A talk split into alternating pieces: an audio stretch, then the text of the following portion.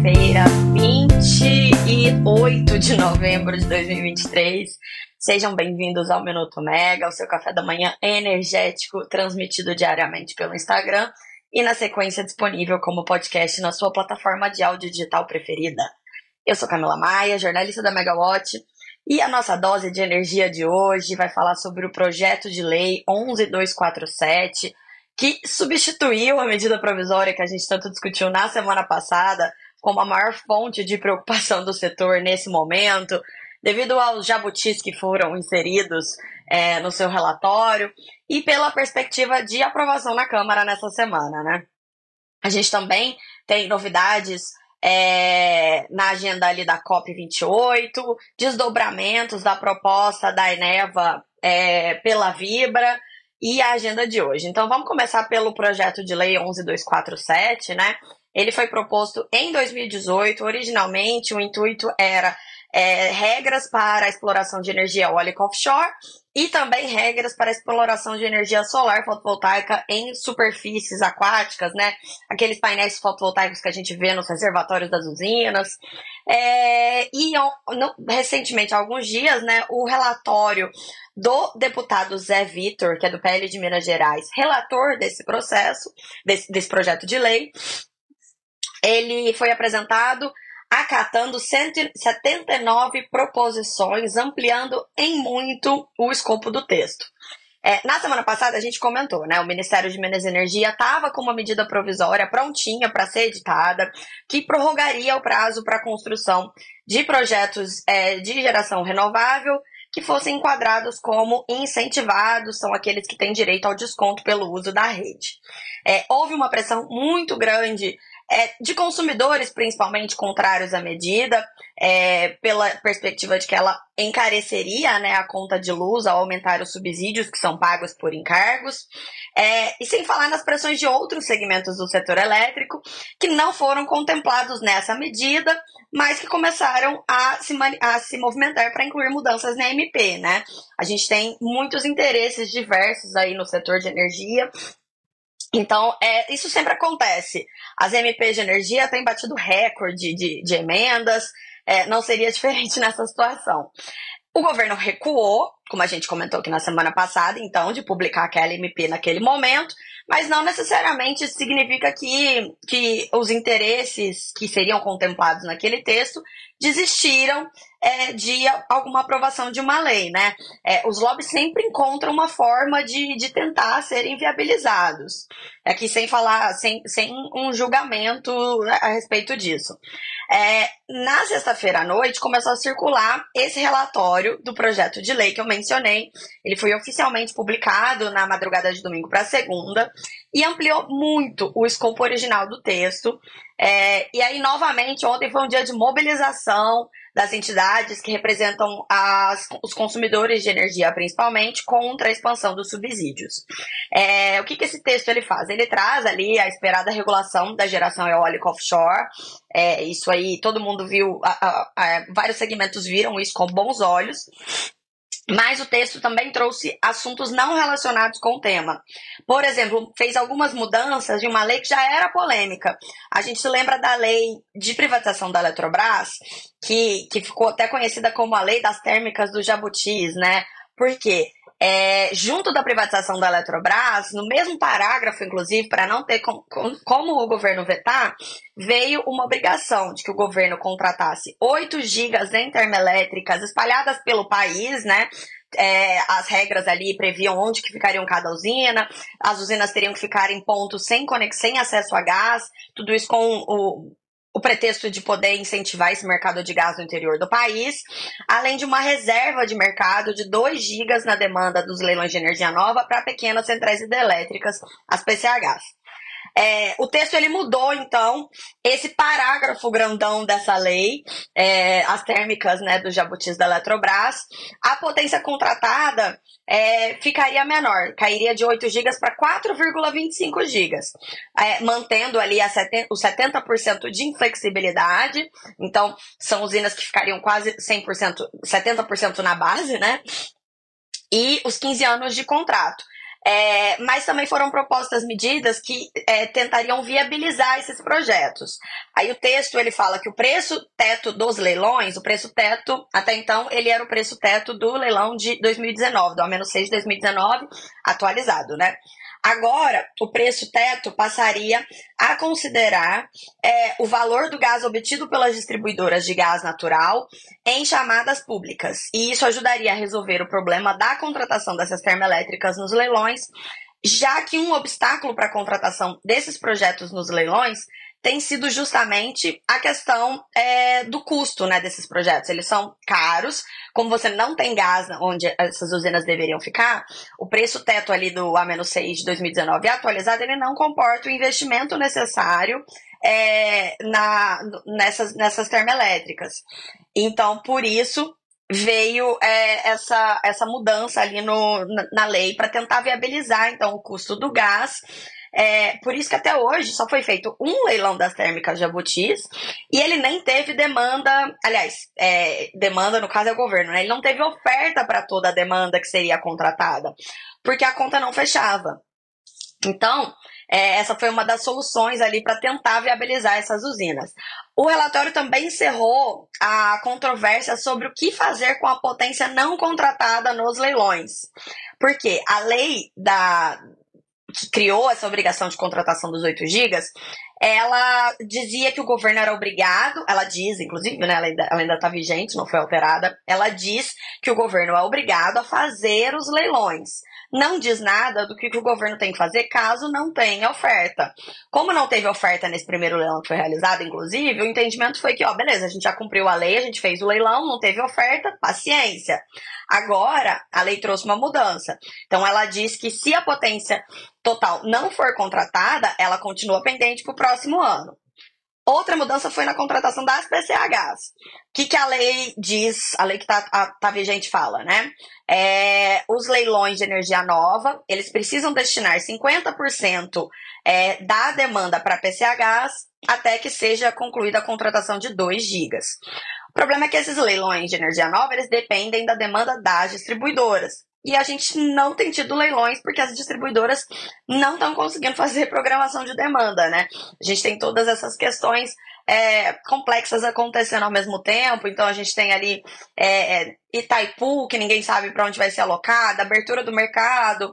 São a, as distribuidoras estão sobrecontratadas, então elas não estão declarando necessidade de contratação não está tendo leilão de energia nova, então as PCHs não estão sendo contratadas. E aí a solução desse projeto de lei foi propor a contratação de 4,9 gigas em PCHs por meio de leilões de reserva de capacidade e energia associada, que não dependem da demanda das distribuidoras. Outras polêmicas envolvem aí mudança no marco legal da geração distribuída, possibilidade de migração de consumidores entre grupos. É, outro ponto que é até muito defendido pelos governadores do Norte e Nordeste, principalmente, que é, a gente tinha até expectativa que saísse no MP, né? É aquela questão de que os recursos que são aportados pela Eletrobras no setor, cumprindo também a sua lei de privatização, eles vão poder ser usados para bater reajustes tarifários é, com um percentual de aumento superior a 15%.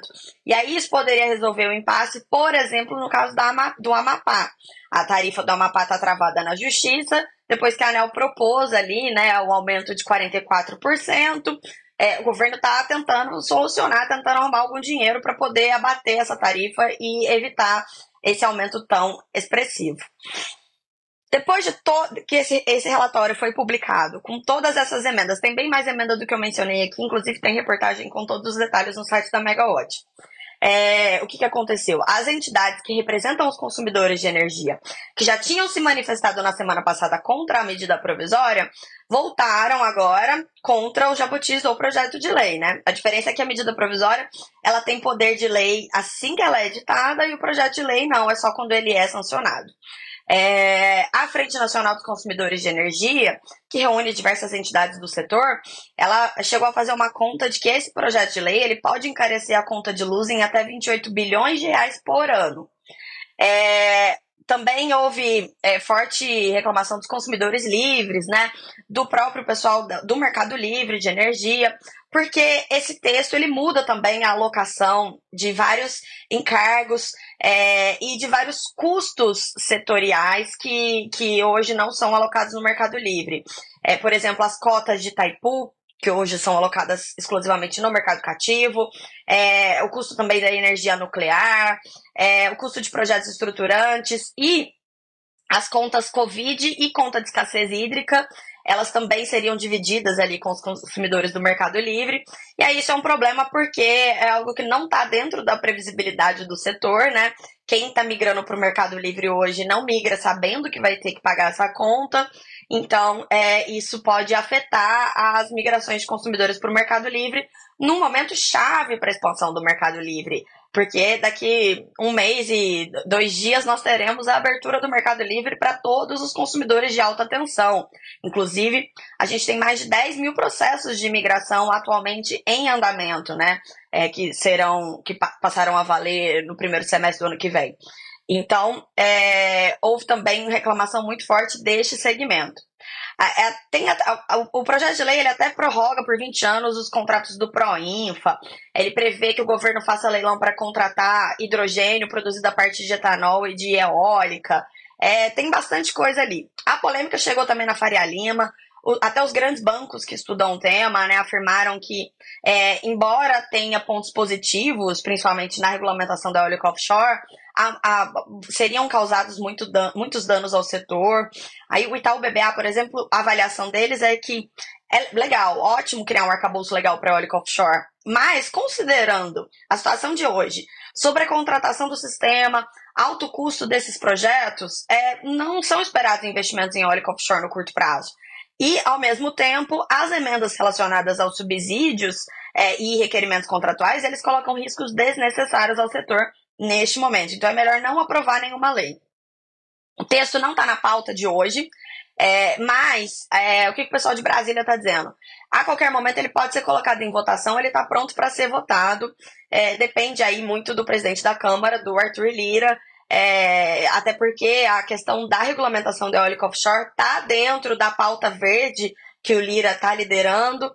E vamos lembrar que ele pediu essa força-tarefa para aprovação de projetos dessa pauta verde essa semana, porque na semana que vem ele vai para Dubai, na COP28, e ele quer levar boas notícias, né? Então ele quer levar ali, pelo menos, a aprovação de alguns projetos de lei. E aí, dentro dessa agenda, tem mercado de carbono, programa combustível do futuro, hidrogênio verde, muito mais.